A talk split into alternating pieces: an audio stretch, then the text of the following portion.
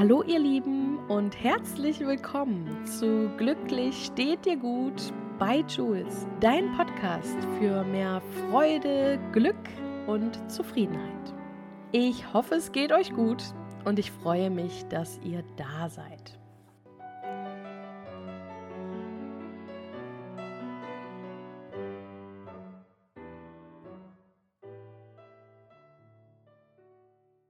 Heute habe ich eine Geschichte für euch am Start, die zeigt, wie wir es vielleicht besser nicht machen sollten. Der Mann mit dem Hammer. Anleitung zum Unglücklichsein. Eine Geschichte von Paul Watzlawick. Ein Mann will ein Bild aufhängen. Den Nagel, den hat er. Den Hammer aber nicht. Der Nachbar, der hat einen. Also beschließt unser Mann, hinüberzugehen und ihn auszuborgen. Doch da kommt ihm ein Zweifel. Was, wenn der Nachbar mir den Hammer nicht leihen will?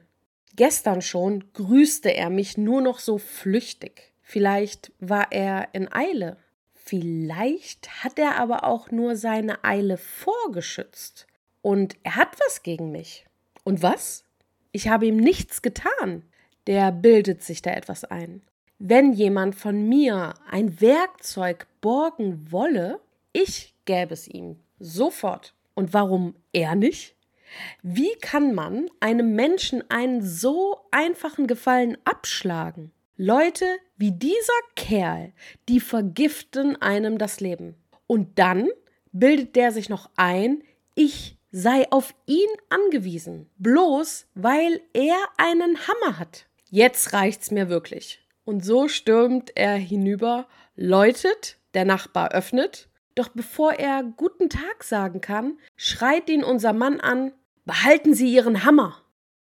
Diese kleine Geschichte beschreibt, wie ich finde, ganz gut, wie wir uns das Leben oft sehr kompliziert, schwer und vor allem unglücklich gestalten, indem wir uns in Gedankenschleifen verlieren Dinge totdenken und Situationen vorstellen, die noch gar nicht eingetroffen sind und so weiter. Die Gedanken spielen doch ganz schön oft wilde Partys mit uns. Doch die Macht dazu, die liegt in unseren Händen. Es geht also darum, den Kreis zu unterbrechen, sich erstmal bewusst zu machen, dass die Gedankenschleifen, die Monkey Minds, mal wieder die Überhand gewonnen haben. Wenn uns das bewusst ist, sind wir in der Beobachterposition und können die Zügel wieder selber in die Hand nehmen. Die Situation, in der ihr gerade seid, einfach mal verlassen. Vielleicht mal an die frische Luft tief durchatmen. Schöne Musik hören, innerlich Stopp sagen. Wie auch immer. Einfach ausprobieren.